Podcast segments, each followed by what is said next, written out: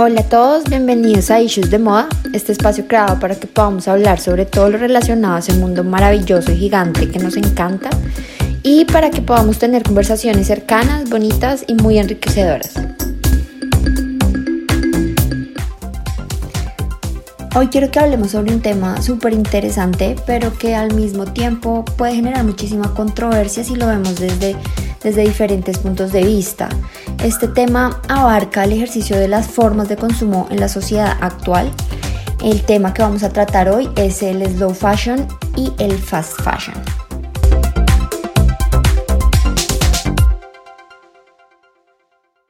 Eh, para comenzar a hablar de este tema me gustaría contextualizarlos un poco para que entiendan exactamente sobre qué vamos a hablar. Entonces, bueno, el fast fashion se refiere a la producción masiva de prendas de vestir que salen a un precio, a un precio económico.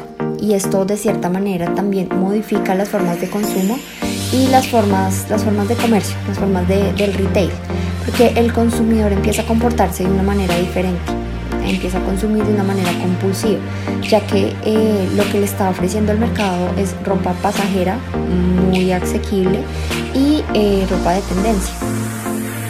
Bueno, este término surge aproximadamente a mitad del siglo pasado como respuesta a, mm, a, una tendencia de consumo que se empezó a dar en los países europeos. Con la aparición del retail las personas empezaron a comprar compulsivamente.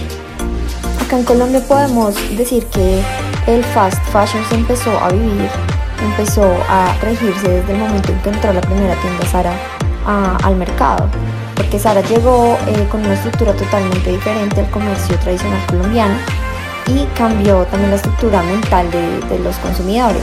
Las tiendas eran mucho más grandes, con mucho producto, siguiendo tendencias europeas y así, así empezó a crecer poco a poco. Y ya pues podemos ver que ah, ya no tienen solo una tienda Sara, sino aproximadamente cuatro en Bogotá y pues alrededor del país hay muchísimas. También vemos que eh, ya entró Bershka, entró Zara, está Massimo Dutti. Y a partir de, de, esta manera podemos ver el poder que tienen las multinacionales, aquellas multinacionales de moda que abarcan el mercado del fast fashion casi a manera de monopolio. Eh, no sé si muchos aquí o seguramente muchos de los que me están escuchando hoy conocen eh, Inditex, la multinacional española eh, líder en producción y fabricación de, de textiles y, moda. Entonces, bueno, Sara, Bershka, Massimo Dutti, Pull&Bear, eh, Oysho, Uterque, incluso Sara Home, hacen parte de esta multinacional. Entonces es como una empresa que se divide en diferentes ramas. Entonces, eh, el, el, dueño de esta multinacional es Amancio Ortega. Él desde el principio tuvo una visión muy clara. Lo que él quería era llegar a todo tipo de público, llegar a todo tipo de consumidores cumplir, como abarcar el mercado totalmente. Entonces de esta manera empezó a crear diferentes marcas. Tenemos ropa, ropa casual, incluso tenemos ya pijamas y ropa interior, que es hoy, y hasta artículos para el hogar, a los que se centraba pues Sarah Home. Ellos, ellos van dirigidos, como les explicaba, a diferentes a diferentes tipos de mercado. Entonces está Bershka, que está, va enfocado hacia un público mucho más adolescente, más juvenil. Eh, está varios. Eh, bueno, luego entra Sara, ya una señora, personas más maduras que igual les gusta seguir tendencias, que les gusta eh, estar a la moda, pero que de cierta forma mantienen un, un estilo muy lineal. Está um, Massimo Dutti, que Massimo Dutti bien va enfocado ya a una señora más adulta, alguien con gustos un poco más sobrios, más minimalista. Y así mismo lo vemos en sus tiendas, en la distribución de sus tiendas y en la estrategia de visual merchandising que ellos manejan. Todo va enfocado a, esa manera. Si ustedes van a Bershka, la música es mucho más dura, es mucho más movida y es mucho más dinámica. En Sara no, no tanto, baja un poco y en Massimo Dutti la música es mucho más calmada.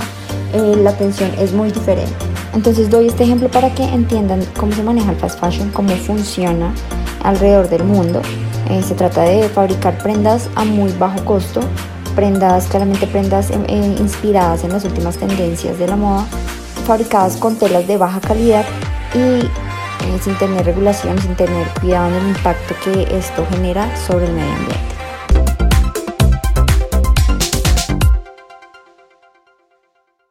Para el término slow fashion me gustaría presentarles a mi invitada especial. Ella es Lina Cruz. Es una emprendedora que admiro muchísimo porque creó una marca enfocada en el apoyo al diseño sostenible. Entonces ella apoya el trabajo de muchos artesanos y asimismo muchas marcas locales pequeños emprendimientos que le están apostando al diseño sostenible. Entonces me gustaría presentarles a Lina Cruz. ¿Cómo estás, Lina?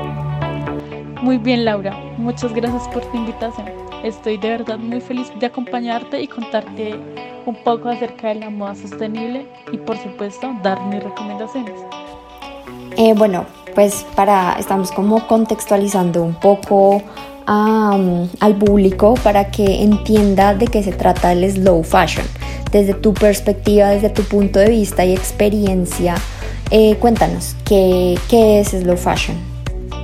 Entonces te cuento. El slow fashion es un término que nace en el 2007. Es la antítesis del fast fashion o moda industrializada, como tú lo mencionaste inicialmente. Este término es conocido como moda sostenible y se centra en una producción responsable y medida de prendas de vestir. Pero no solo es para la ropa como tal, sino para eh, calzado y accesorios. Su objetivo principal es generar alta calidad y exclusividad eh, bajo unos criterios, que es el uso de materias primas recicladas y también en Colombia eh, dar garantía de unas buenas condiciones laborales. Todo esto con un único fin, que es el consumo responsable.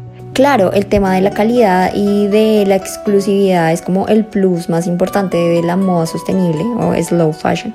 Y también el tema de la responsabilidad social.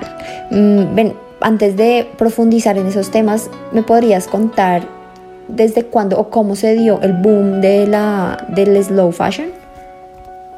Pues te cuento.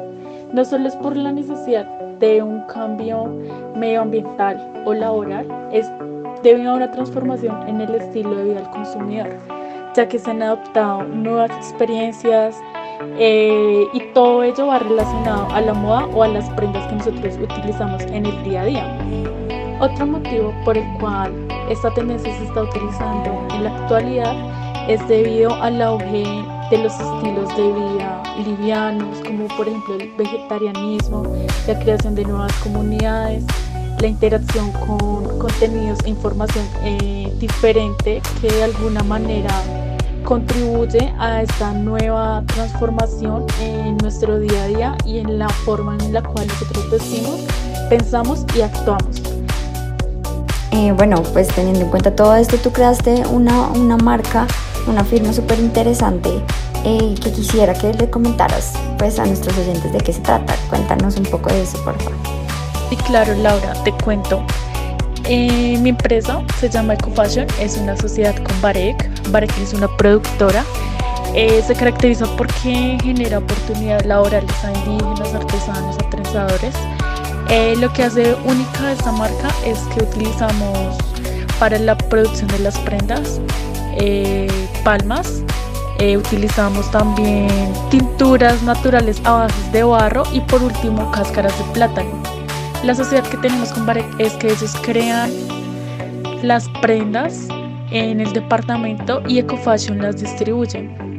Son prendas de excelente calidad debido a sus componentes, son 100% naturales y a base de materias primas.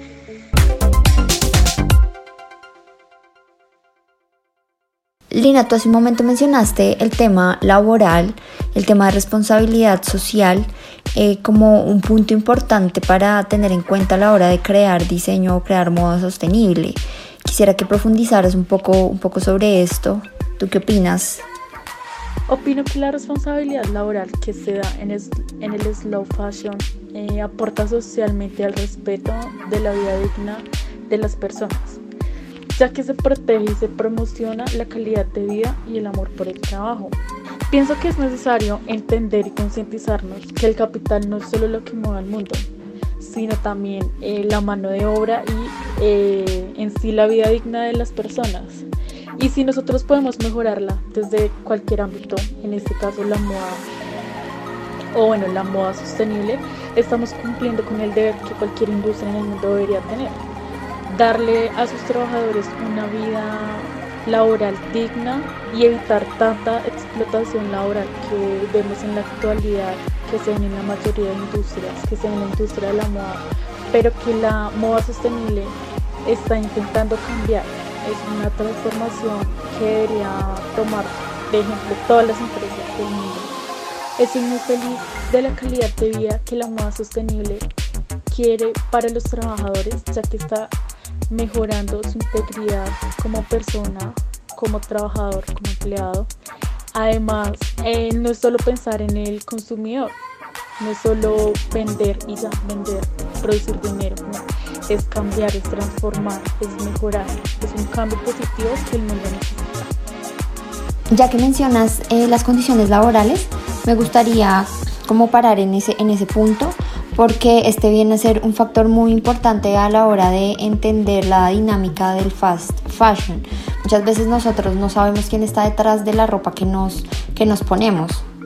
Entonces ahí viene el punto, nosotros no sabemos quiénes están detrás de nuestra ropa, no por el hecho de conocer de qué marca es o de qué textil está hecho o quién lo diseñó, sino que más allá hay personas que seguramente están siendo explotadas para poder suplir y poder cumplir y, llenar los almacenes de tiendas, eh, los almacenes de ropa cada, cada semana.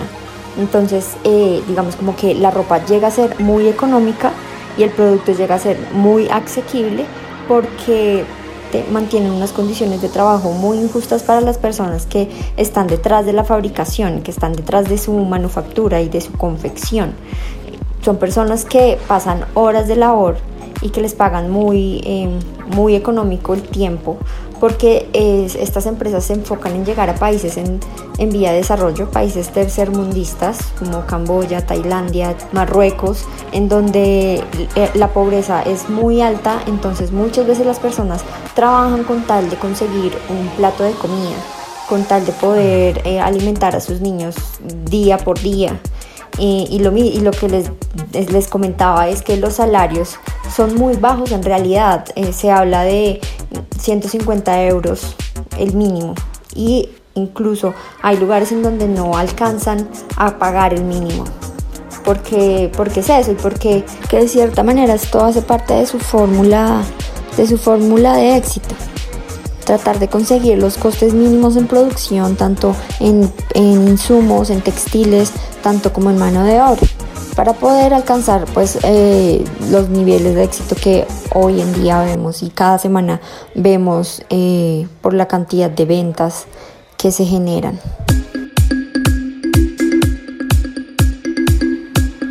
Por último, para empezar a cerrar este capítulo, pues quisiéramos que nos dieras algunos tips para que empezáramos a cambiar nuestro estilo de vida y empezar a obtener un comportamiento más sostenible con respecto a la moda.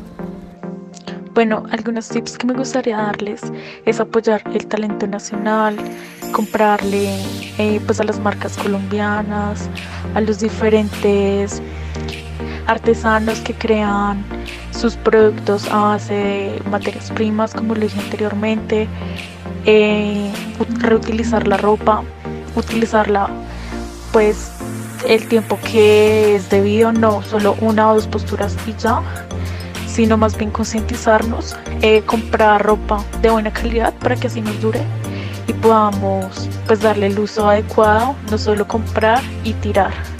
Es necesario también eh, reutilizar, eh, comprar en tiendas de moda sostenible, ya que ellas no solo están ofreciendo productos de buena calidad, sino que están generando un cambio en el medio ambiente.